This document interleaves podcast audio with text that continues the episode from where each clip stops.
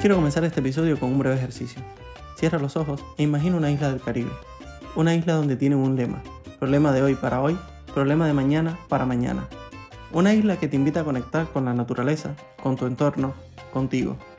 Esa isla existe y su nombre es República Dominicana. Ahora puedes abrir los ojos. Con estas bases se presenta Alicia Durán, creadora de Alera, estudio creativo basado en el diseño emocional, concepto que conocerás en este episodio y que no te dejará indiferente. Alicia es paz, es calma, es decisión. Me recuerda a esas películas asiáticas que te enseñan disciplina y constancia desde el buen hacer. Alicia nos cuenta que uno de sus mantras es, si te quedas sentada, no llega nada. Si te levantas y buscas, llega todo. ¿Comprendes la importancia de desaprender para aprender? ¿Das verdadero valor a las pequeñas cosas? ¿Estás más conectada o conectado con los demás que contigo? Yo soy Jack Viamonte y estás escuchando Migramos con Alicia Durán. Alicia Durán. Bueno, eso de preguntar quién eres es un poco ahí, porque Alicia Durán es un nombre. Pero bueno, eh, mi nombre es Alicia Durán, realmente soy de República Dominicana, de una isla hermosa al lado de Cuba. Eh, realmente soy interiorista. Eh, mi primera carrera es interiorismo, pero luego me he pasado a la ilustración y al diseño gráfico, porque creo que es una manera visual de llevar un mensaje más directo a la gente. Y bueno, pues soy eso, soy un amante de la naturaleza, de vivir el día a día y de estar bien contigo mismo cada día intentando vivir el presente y todo lo bueno, mirando lo buen, el lado bueno de la moneda, como dice. Qué bonito. Bueno, em, ¿qué es el, el diseño emocional?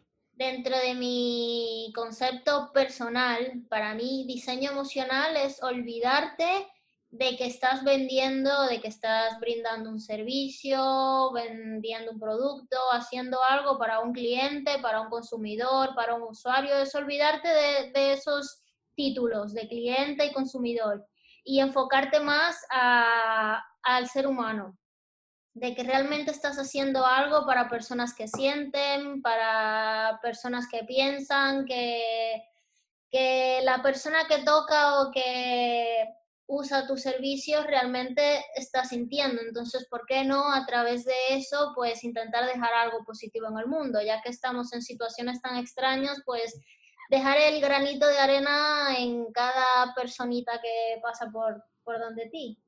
O sea, em, ¿quién podría identificarse entonces con el diseño emocional? ¿Quién? Sí. Todo el mundo es capaz de crear diseño emocional, todo el mundo es capaz de emocionar. Eh, al final es que si no emocionas no, no existes, no estás aquí realmente. O sea, al final eh, la emoción es lo que nos mueve a hacer todo. Es, lo, es como el, el cerebro detrás que nos impulsa a hacer las cosas. O sea, al final todo el mundo es capaz de, de crear un diseño emocional. Y entonces, Alicia, ¿qué es Alera? Alera, a ver, Alera es la combinación de mi nombre y la palabra tierra, porque yo creo que al final todos somos uno con la tierra, o sea, estamos aquí por alguna buena razón, digamos. Y nada, Alera es una marca que trabaja especialmente con el diseño emocional y sostenible, vinculando pues estas dos partes, la emoción y la sostenibilidad, y lo que busca es crear ilustraciones o crear diseños que estén enfocados especialmente en la conexión del ser humano con él mismo y con la naturaleza. Y con esta, digamos, con este sentido tan bonito que tiene este proyecto Alera, eh, ¿quién dirías que es el cliente ideal? Pues bueno, el cliente ideal son todos, porque todos somos personas todo el que sea capaz de identificarse con la marca, todo el que sea capaz de identificarse con este mensaje que es conectarse contigo mismo y con la madre tierra, pues que sea bienvenido todo el mundo. Eh, blanco, negro, joven, viejo, delgado, gordito, bonito. Y me imagino que sobre todo eh, aquellas personas que tienen una conciencia social respecto a, al medio ambiente, ¿no? A, cómo podemos afectar al medio ambiente. Digamos que a, mí, yo cuando conocí el proyecto me inspiró eso, ¿no? Una especie de, de proyecto enfocado a, así como era, a la tierra, pero me transmitía muchísimo amor, entonces entiendo que se identificarán mucho las personas que, que sientan, ¿no? E, e, esa conciencia, e, ese amor, ese, esa necesidad de cuidar lo que tenemos. Entonces... Al final es que los que más conectan son los que están más conscientes o los que están más despiertos con este tipo de tema tanto con la madre tierra como con, con él mismo, acercarse a uno mismo, que es realmente lo que importa ahora. Si no te tienes amor, no le puedes tener amor a otra cosa. Entonces, para poder amar tu entorno, poder amar todo lo que está afuera, tienes primero que amarte a ti. Pero, bueno, la mayoría de la gente que se acerca es gente que está consciente en este tipo de temas, pero la idea es pues que venga todo el mundo y que todo el mundo sea capaz de concienciarse y de aprender a quererse y de querer el entorno. Qué bueno, qué bueno. me, me, encanta tu proyecto y la forma en que lo has desarrollado y las ideas que tiene detrás. Es maravilloso, sobre todo porque yo he vivido ¿no? esa necesidad de conocerme, de, de estar bien conmigo mismo. Entonces, como bien has dicho, es fundamental. Si no estás bien conmigo mismo, no sabes qué te gusta, qué necesitas, qué quieres comer, ni, ni, ni, qué películas te gustan. Es decir, no sabes nada. Entonces, bueno, agradezco mucho lo que haces y, y lo que pretendes ayudar, ¿no? Gracias, gracias, Jack. Quería preguntarte, eh, Alicia, ¿por qué elegiste España? Wow, ¿por qué elegí España? La verdad es que vine aquí por una oportunidad, vamos a decirlo así. Eh, vine aquí porque vine a estudiar una, a hacer un máster de ingeniería del diseño y bueno, estaba ya en un momento ahí un poco confuso y conseguí una beca para venir a España y bueno, realmente siempre me ha gustado España, primero porque me gustan mucho las estructuras coloniales y todo esto y también por el idioma y porque dicen que los españoles son los latinos de Europa, ¿no? y la cultura es un poco más eh, parecida a la nuestra. Sí, sí, mucho. Bueno, ahí compartimos ya algo en común, tenemos algo en común. A mí me encanta. Bueno, el, el, idioma, y digo tú y yo, en el sentido de que a mí me encantan también las estructuras coloniales de, España. a mí me ha maravillado eso. Son, son, hermosas. Nosotros tenemos una pequeña ciudad colonial, pero comparado con esto, nada. Bueno, te, te quiero hacer otra, otra pregunta, porque como intentamos reflejar un poco cómo, cómo han sido nuestras vivencias, nuestro proceso de migración, que es una que considero como muy importante, que le sirva como de experiencia a todo aquel que nos escuche. ¿Qué crees que fue lo más difícil que te tocó vivir a, llegar a esta nueva sociedad? Bueno, yo creo que llegar a una sociedad distinta es difícil siempre. Depende de qué sociedad, pero yo creo que, bueno, adaptarme a la cultura, a nuevas costumbres, a pesar de que hablamos el mismo idioma, hay muchas palabras y muchos dialectos que son totalmente diferentes. Yo tuve que aprender, tuve que desaprender y volver a aprender otras palabras y otras cosas, porque al principio yo hablaba con mi acento, con mis palabras de allá y nadie, nadie me entendía. Entonces tuve que aprender a adaptar ciertas palabras, ciertas jergas para poder comunicarme con los demás. Y bueno, muchísimas otras cosas que tienen que ver con costumbre y cultura. Y, y el hecho de que vine sola y es, tienes que, es como un borrón mi cuenta nueva y empezar desde cero. Conocer gente nueva, ser amigos otra vez y todo eso. Yo te, yo te veo muy, muy jovencita. Eh, ¿Con qué edad fue que emigraste aquí a España? Yo tengo poquito, tengo tres años. Vine aquí con 26 años. Sí, tengo 29, vale, cuatro años más o menos tengo. ¿Consideras que hay que cambiar para integrarse? Depende a lo que se llama cambiar. Cambiar no, yo creo. O sea, tienes que adaptarte a lo que había dicho, a culturas y a costumbres, pero al final lo que eres, o sea, al final tu esencia sigue, siendo, sigue estando contigo, al final te quedas con los valores y con los principios y con las creencias con las que creciste o con la de donde eres. Como al final dicen, la sangre no se niega, o sea, yo, yo todavía estoy conectada a mi hermosa isla de allá, o sea, tienes que adaptarte, pero no cambiar. Eso, es fundamental. Em, bueno, cuando emigramos siempre dejamos cosas atrás, seamos conscientes o no. ¿Qué crees que hay que dejar atrás a nivel emocional para poder emigrar? Wow. Uy, esa pregunta no, no me la había... A ver. ¿Qué crees que debo de dejar atrás? Eh, pues es lo que siempre he dicho, costumbres. Pero claro, es que al final vas a otro sitio y tienes que adaptarte a otras cosas nuevas. Entonces es como dicen, donde fueres, haz lo que vieres. Entonces, si aquí se dan dos besos, pues das dos besos. Entonces, son cosas a las que te tienes que volver a, adaptar. No, pero te preguntaba sobre todo a nivel emocional, porque en mi caso, yo tuve que dejar atrás en su momento, ¿no? A mi madre, a, la pareja que tenía entonces, a muchísimos amigos. Entonces no sé cómo, cómo habrá sido en tu caso o qué opinión tienes de eso. Pues igual, pues toda mi familia está allá realmente, mis amigos de toda la vida están allá. Pero bueno, mi hermano sí que está aquí viviendo en Madrid, eh, pero mis padres sí que están allá, mis tíos y todo. Entonces al final es una decisión. Al final eh, vas a apostar por un sueño, por, por, una, por nuevas oportunidades que posiblemente en tu país no encuentras y pues, pues eso, tienes que aprender a lidiar con eso y dejarlos allá y bueno, ya están hablando con ellos todos los días o siempre que puedas y, y ir a visitarlos cuando se pueda también. Y cuando nos dejen ahora, ¿cómo estamos? Bueno, pues yo tenía planeado ir ahora, pero todo esto me ha cancelado todos los planes. ¿Has roto eh, con alguna vieja creencia no positiva gracias a la migración? Y he roto con alguna creencia. Sí, digamos con algo, algún concepto que ya tuvieses incorporado, que ahora después de emigrar te has dado cuenta o ya discrepas con él, ¿no? No te sientes cómoda. Bueno, con muchísimas cosas, me imagino. Ahora mismo no tengo una en concreto, pero a nivel cultural, a nivel de costumbres. Hace poco fui a cenar, bueno, hace poco no, hace un tiempo fui a cenar con unos amigos de aquí y me di cuenta que aquí está la costumbre de, de todo el mundo pide tapas en el centro y al final de, de todo, pues cada quien paga eh, no lo suyo, sino que se divide la cuenta entre todas las personas.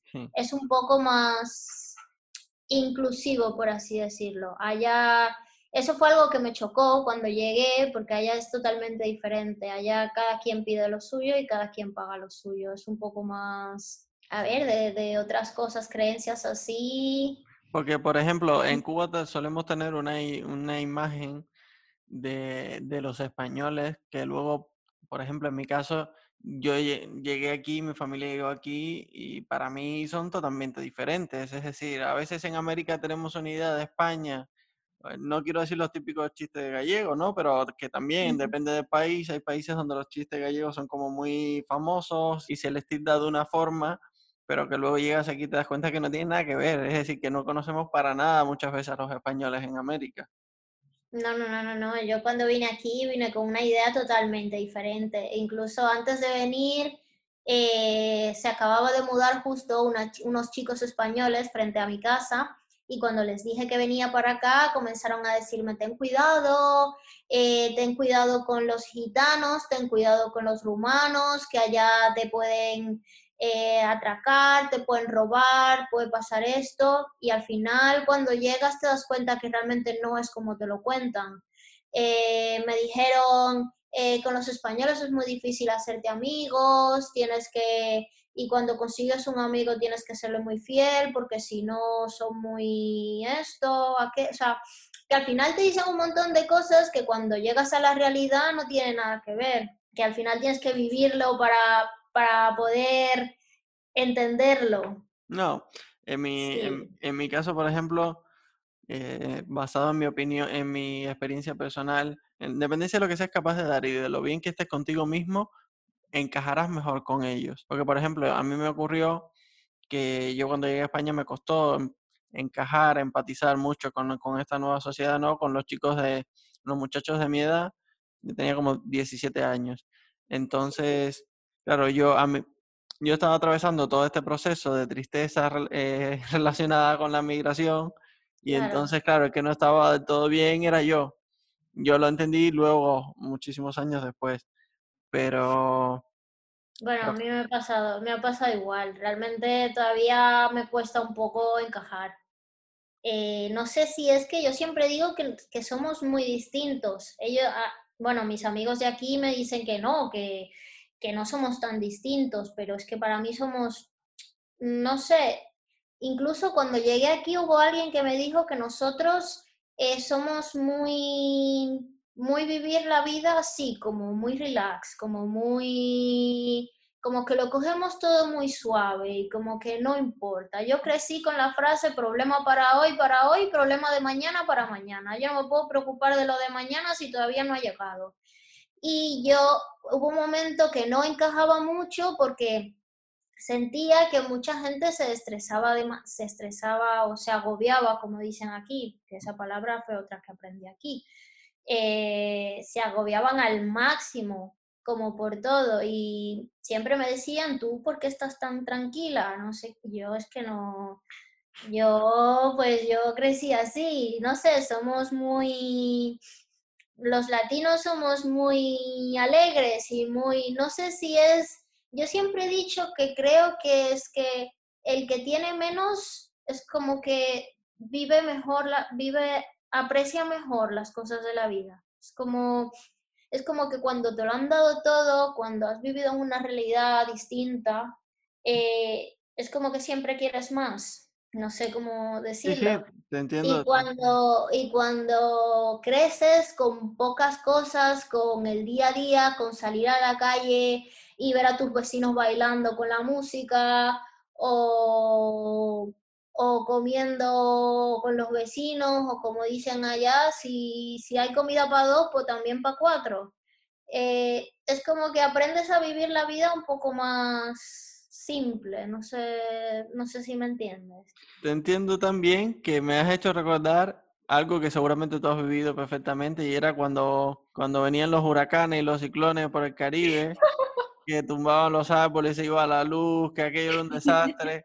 pero por lo menos en Cuba, ¿eh? seguro que... que, que allá igual, igual, seguro igual. que era igual, salías por la calle, hacían como una hoguera, con los vecinos cocinaban cosas, en, ponían cosas en común y hacíamos como una caldosa que viene siendo, no sé, como, no sé qué sería aquí en España. Como, la paella de aquí, más o menos. O como un potaje así, pero con muchas cosas, y entonces nos la pasamos súper bien, y yo al menos era pequeño, a lo mejor desde mi inocencia y mi falta de comprensión de lo que estaba ocurriendo, pero yo lo recuerdo como si fuera un parque de diversiones, vamos, a mí, a mí me encantaba, me encantaban los ciclones porque no ibas al colegio y porque ah, todos los vecinos luego salían a la calle, nos reíamos, era todo increíble.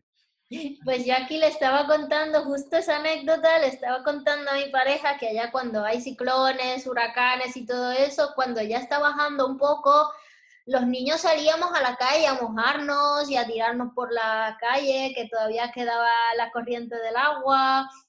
Y que aquí cuando llueve, yo siempre he dicho, yo siempre digo como que no está lloviendo, eso son dos gotas de agua, que, que no has visto lo que es lluvia de verdad. Que cuando allá hay huracanes o hay ciclones no puedes salir de casa y tienes que coger y ponerle celo a todos los cristales porque si se cae un árbol explota el cristal. y, y, allá pues nos las pasábamos bien, cuando bajaba un poco la lluvia pues salíamos todos los vecinos y hacíamos ahí comida o algo o un sancocho, que no sé si en Cuba también hacen sancocho. Yo creo que es eso, es el equivalente es como la caldosa, que es lo que te estaba La caldosa, claro, es el sancocho que es como un caldo con, todo, con, víveres, con plátano, con maíz, con yuca, con todo junto ahí. Es lo mismo, sí. Y era como la comida de después de la lluvia. literal, literal. Y lo, además es que me estoy, estoy recordando hasta el sabor y a mí siempre me ha encantado, así que... Me ha gustado pues mucho. Yo, yo, yo, quiero intentar hacer uno aquí, pero no sé si me saldrá igual. bueno, creo que tendrías que buscar un poco todo lo que aparezca, porque recuerdo que le echaban de todo, hasta pollo. Le eh, echaban de todo, de todo. Mazorca, yuca, patata, plátano, todo, todo. Todo y Todo dentro. todo lo que encontraban. Yo creo que eso, eso era en los tiempos de antes que decían los vecinos, yo tengo yuca, ah, yo tengo plátano, ah, yo tengo pollo, y, y tráelo todo, y lo echamos todo ahí, ya está. Qué bueno, qué bueno, Alicia. Y bueno, una, ya que estamos hablando de estos recuerdos tan bonitos, ¿de qué, de qué barrio eres de allí de, de Dominicana? Eh, yo realmente nací en San Cristóbal, que es un pueblo que está cerca de Santo Domingo, pero realmente me crié en Santo Domingo, que es la capital de la República Dominicana. Eh, la Independencia es un, un, barrio ahí, un residencial. ¿Cuál dirías que es la enseñanza más valiosa que te ha aportado la migración? Pues al final es que cuando te vas de tu tierra, por así decirlo, siempre dicen que aprecias más las cosas que, que tenías o que no tenías. Eh, pues, pues sí, aprendes a apreciar el día a día más, aprendes a, a, quererte más, a querer más de dónde vienes y apreciar más el día a día. Eh, pues eso, te tienes que adaptar a muchas cosas, pero tienes que adaptarte sin olvidar realmente quién eres, o sea, sin olvidar realmente cuáles son tus principios. Es como un poco de aquí y un poco de allá. Y por lo que me estás diciendo, noto como, como que echas mucho de menos tu tierra. ¿Esto es porque has pensado en volver en algún momento o es porque te has adaptado a esta nueva sociedad sin desconectar, digamos, de, de tus orígenes? No, no, no estoy pensando en volver. Me quedo aquí. Eh, pero bueno, es que al final mi tierra es mi tierra. yo estoy aquí, yo me adapto, yo vivo, disfruto aquí porque me gusta mucho esta cultura también. Eh, me gusta mucho España y todo. Aquí tengo mi pareja y todo, estoy muy bien. Eh, pero mi tierra es mi tierra y eso no se niega. Recuerda que puedes invitarnos a un café y con ello hacer posible que este podcast se mantenga con vida. Alicia, ¿qué haces para conectar contigo y con la tierra? Es decir, para tomar conciencia y conocerte. Eh, a lo mejor tienes alguna rutina o tienes otras herramientas. ¿Cómo, ¿Cómo logras eso? Bueno, pues tampoco es una rutina, ni es un ejercicios, ni nada de esto. Yo creo que, que tengo mucho dentro de mí, de todo lo que he aprendido en el resto de la vida, intento conservarlo cada día. Intento pues eh, cualquier cosa que me pase, no intentar cambiar la forma de ver cada cosa que me pasa. Eh, intentar ir por la calle y apreciar cada, cada cosa, apreciar la hoja que cae en otoño, que eso es algo que, que estoy apreciando mucho aquí porque de donde vengo las estaciones no existen y es como pues apreciar cada mínimo detalle que pasa cada día. Es como vivir el presente al, a la mínima expresión. Qué bueno. E intentar preocuparte por lo, por lo demás. Aunque eh, hay algo que está muy bien, que tengo que empezar a hacerlo, eh, de un libro que estaba leyendo y son las páginas matutinas. No sé si lo has escuchado. Eso ayuda un montón, o sea, es súper bonito. Las páginas pues, matutinas, no las páginas matutinas es como un ejercicio que pues que te despiertas todos los días un poco antes y escribes tres páginas. Escribir lo que te salga de dentro. Escribir cada día tres páginas. Y eso pues te ayuda a sacar mucho de ti, te ayuda a aprender mucho de ti mismo. Qué bueno. ¿Y te recuerdas cómo, cuál es el, el título del libro? El camino del artista se llama el libro. Vale, eh, de Julia Camerón. Qué bueno. Le preguntaba porque yo suelo utilizar una aplicación que se llama Focus, que es para el móvil. Te levantas por las mañanas y pones tres cosas que van a hacer que tu día sea genial, tres cosas de las que estás agradecida y, una afirmación de poder. Algo que, que, te dé a ti energía para afrontar el día y, para estar bien o feliz o consciente, ¿no? Entonces, la recomiendo todo a todo el que crea o quiera, a todo el que crea que la necesita y todo el que quiera utilizarla. La estoy buscando. A ver, Focus, ¿me has dicho? Sí, se llama así, Focus. O Focus, ah, Focus Journal. Ah, vale. Es que me salían un montón de cosas. A ver.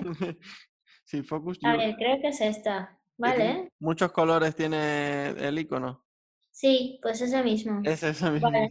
Ay, pues mira, suena súper bien. Sí, está muy bien, es muy, es muy sencillo. Yo me he puesto recordatorios porque yo soy un desastre, entonces me pongo recordatorios por la mañana y por la noche. Antes por la mañana le hago caso, pero antes por la noche no suelo hacerle caso. Entonces lo hago honestamente casi todas las mañanas. Y es que normalmente esas cosas de escribir siempre las he tenido como dentro de mí desde pequeñita. O sea, yo esto de escribir deseos para el día, o cómo quieres que vaya el día o cosas así, siempre los he hecho. Soy una fanática de las libretas y tengo una libreta para cada cosa, creo, para cada emoción. Qué bueno, a mí también me encantan y de hecho me he comprado muchísimas. El problema es que no me es práctico, pero tampoco lo quiero abandonar. Entonces escribo mucho en libreta, pero luego lo tengo que pasar al ordenador. como que es un doble, ¿no? Entonces estoy, me estoy acostumbrando a intentar escribir las cosas en el ordenador y cuando quiero razonar algo de mi trabajo, sobre todo, lo pongo entonces en una libreta y lo escribo.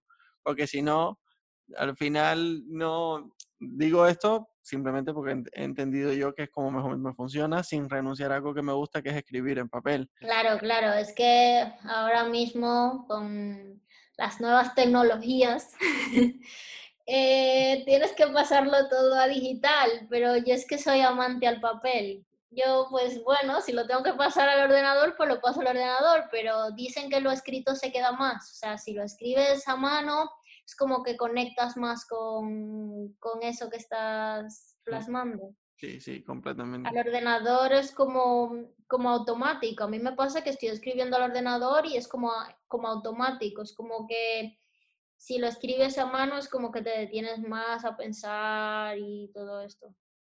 Qué. No sé, eso creo yo. Bueno, me queda una, me queda un, bueno, estamos llegando ya casi a la parte final y me queda una, una pregunta muy emocional. Eh, en tu experiencia, eh, ¿dirías que has sufrido racismo aquí en España? Wow, pues sí.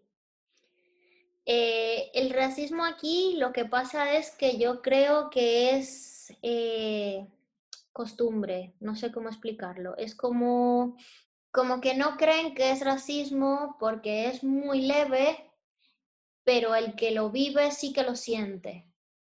O sea, son como costumbres o frases que ellos han dicho toda su vida o con las que han vivido toda su vida y que lo ven como algo normal, como que no pasa nada. Pero el que viene o el que lo ve desde fuera sí que lo siente mal, sí que lo siente como, como racismo como tal. Las típicas frases de hoy he trabajado más que un negro. O tanto así como decirle paqui a, los típicos, a las típicas tiendecitas que para mí son el colmado, el típico colmado. O bueno, hace un tiempo, que fue algo para mí muy fuerte, eh, yo estaba trabajando en una empresa eh, diseñadora gráfica y yo pues estaba a un pueblo más o menos cerca de Valencia, que estoy en Valencia, y tardaba media hora, 40 minutos en un bus todos los días. Y, y cogía todos los días el mismo bus. Pues un señor cogía también conmigo todos los días el mismo bus, hasta que un día él decidió sentarse al lado de mí y me pregunta, ay niña, ¿tú por qué vienes para acá todos los días? Y yo, eh, yo voy a trabajar todos los días. Ah, es que siempre te veo que coges el mismo bus igual que yo. ¿Tú, tú qué vas? ¿Tú trabajas en el paqui que está ahí en la esquina o vas a limpiar una casa? Me ha preguntado el señor. Y yo me he quedado como, es que ni siquiera me ha preguntado qué yo soy, si he estudiado, porque posiblemente ni creía si había estudiado algo. Y fue como, no señor, muchas gracias, eh, tengo un máster en tal cosa y voy a un trabajo de diseñadora. Eh, si me permite, ya no me quiero sentar al lado de usted, ¿me deja salir, por favor? Y ya está, y se quedó callado. Qué bueno. Y... y bueno, cositas así, leves, pero que, que al final uno lo ignora un poco. No, pero, pero yo admiro mucho tu conducta y, y yo creo que cada vez que nos encontremos con este tipo de cosas hay que educarlos con educación, valga la redundancia, porque al final la mejor forma de hacerlos con educación, pero siempre hay que educarlos porque sí que es cierto que tienen como incorporados muchos microracismos, así como nosotros también podemos tener incorporados estereotipos hacia otras eh, culturas o, o razas, ellos también tienen incorporados sus estereotipos de que si los gitanos, de que si no sé qué, pero eso no quita que esté mal.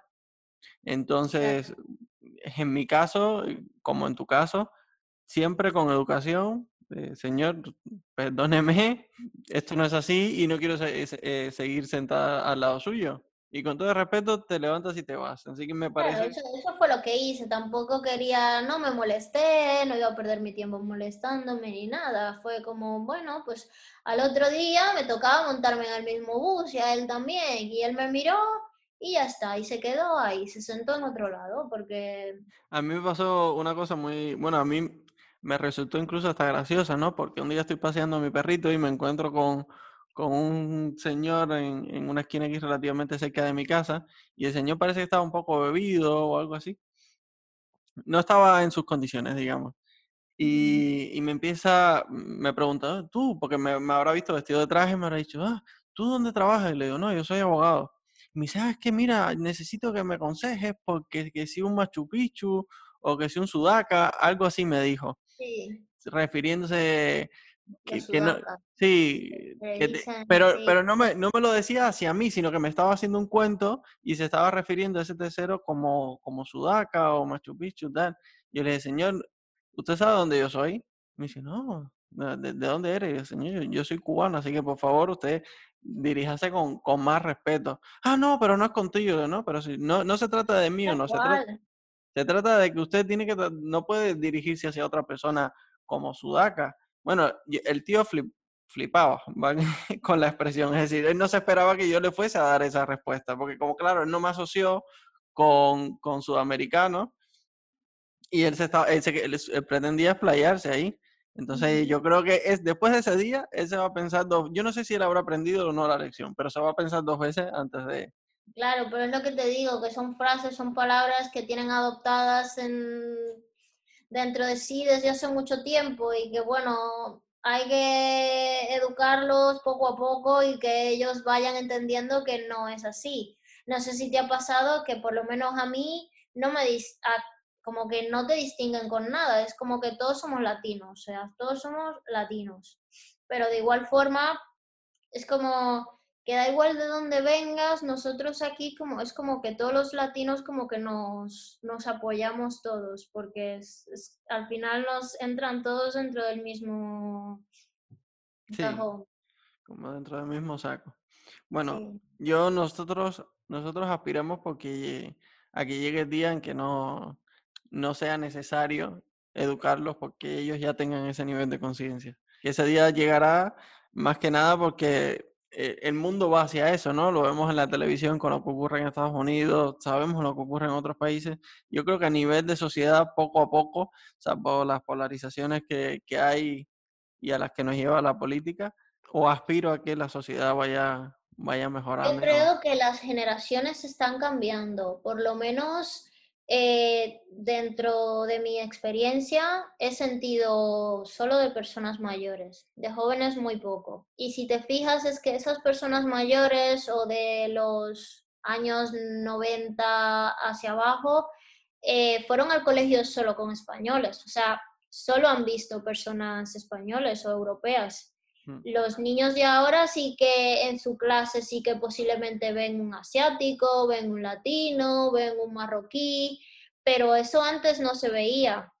Pero dentro de mi, en mi caso yo sí que crecí eh, en un colegio viendo niños de todos los colores y de todos los sabores. Yo crecí con esa experiencia, pero aquí eso lo han vivido muy pocos, lo están empezando a vivir los niños de ahora.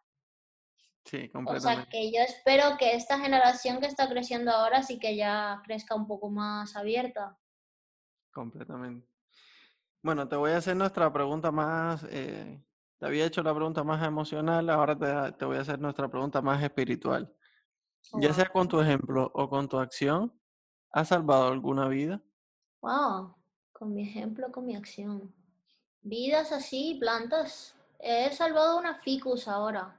Eso cuenta, eso cuenta sin problema, por supuesto. ¿no? Sí, sí, claro, claro. Qué mejor que, que, que las plantas y, y la naturaleza. La naturaleza es fundamental. Sin naturaleza no, no existe nada. Pues claro, nos dan oxígeno para poder respirar, pero una vida así que yo sepa, pues hace, hace un tiempo, hace un par de años hice un proyecto que, que todavía lo tengo en el corazón y yo espero haber eh, creado algo en el corazón de esas niñas, pero fue allá en mi, en mi país. Hice un proyecto que se llamaba Parte, que es una plataforma social de arte contemporáneo. Y bueno, yo soy, era bailarina de danza contemporánea y el proyecto trataba de educar a niñas de bajos recursos. Allá pues hay muchos pueblos, muchas comunidades muy pobres, donde hay niñas que crecen viendo drogas, prostitución eh, en su día a día, que no tienen un padre que los guíe o todo esto. Entonces, bueno, yo me uní creé un proyecto y me uní con diferentes amigos, que muchos eran bailarines, psicólogos, de trabajo social y de todo esto. Y bueno, pedí ayuda, pero la mayoría lo hice con mis ahorros y fue pues reunir a niñas, las llevamos a la escuela de unas amigas y le dábamos clases de educación sexual, de inteligencia emocional, de danza y bueno, todo esto a través del arte. Y yo creo que, que algunas de esas niñas se quedaron con algo, con un aprendizaje más que llevar al mundo y salir de, esa zona de confort o de, esa comunidad en la que vivían y aspirar a algo un poco más. Qué bonito, qué bonito, Alicia. Una historia maravillosa, sin duda. Quería, bueno, antes de terminar, preguntarte si hay algún consejo o algunos consejos que quieran dejar a, a quienes nos escuchen y se estén planteando emigrar o hayan inmigrado o para la vida en general, como tú te sientas más cómoda? Yo creo que al final es vivir el día a día y luchar por lo que quieres y nunca rendirte. Y seguir, seguir y seguir.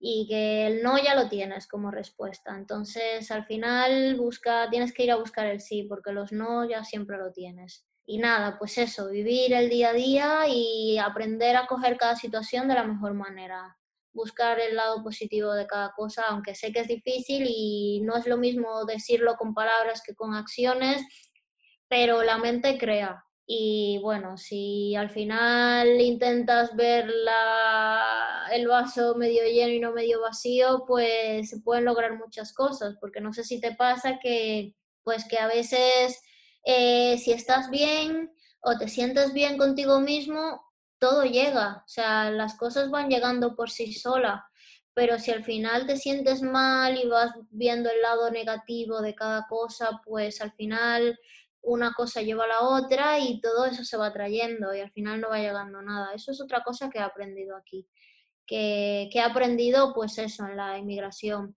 que cuando te caes, cuando intentas rendirte y dices ya no puedo más, hasta aquí voy, ya me quedé aquí, si te quedas sentado no llega nada. O sea, al final eh, una cosa va trayendo a la otra y no llega nada. Al final, si decides levantarte y seguir adelante y no rendirte y buscarle la vuelta a cada cosa, pues todo va llegando, todo va llegando al final. Qué bueno. Y es eso. Qué bueno, pues te agradezco una vez más que hayas tenido este tiempo para nosotros. Sin duda ha sido un placer y un honor y nada, muchísimo ánimo y que para este proyecto tan bonito, que es lo que busca, bueno, es algo tan espiritual y necesario, y necesario como conectarnos con la tierra, ¿no? Que, qué cosa más increíble. Así que muchísimas gracias, Alicia, por tu, por, por, tu tiempo y por tu trabajo también y por todas las cosas bonitas que haces. Así que muchas, muchas gracias. a ti por la invitación, Jack. Y nada, cuando se pueda nos juntamos un día y hacemos un sancocho. pues yo estaría encantado. O caldero esto. Una caldosa, una caldosa. Caldosa, caldosa, sí. Que yo, que yo nunca he ido, nunca he ido a Valencia y me encantaría, la verdad. Pues, pues aquí me tienes a mí, ya sabes. ¿Te ha gustado este episodio? Suscríbete. Nos encantaría conocer tu opinión. No olvides dejar tus comentarios y compartirlo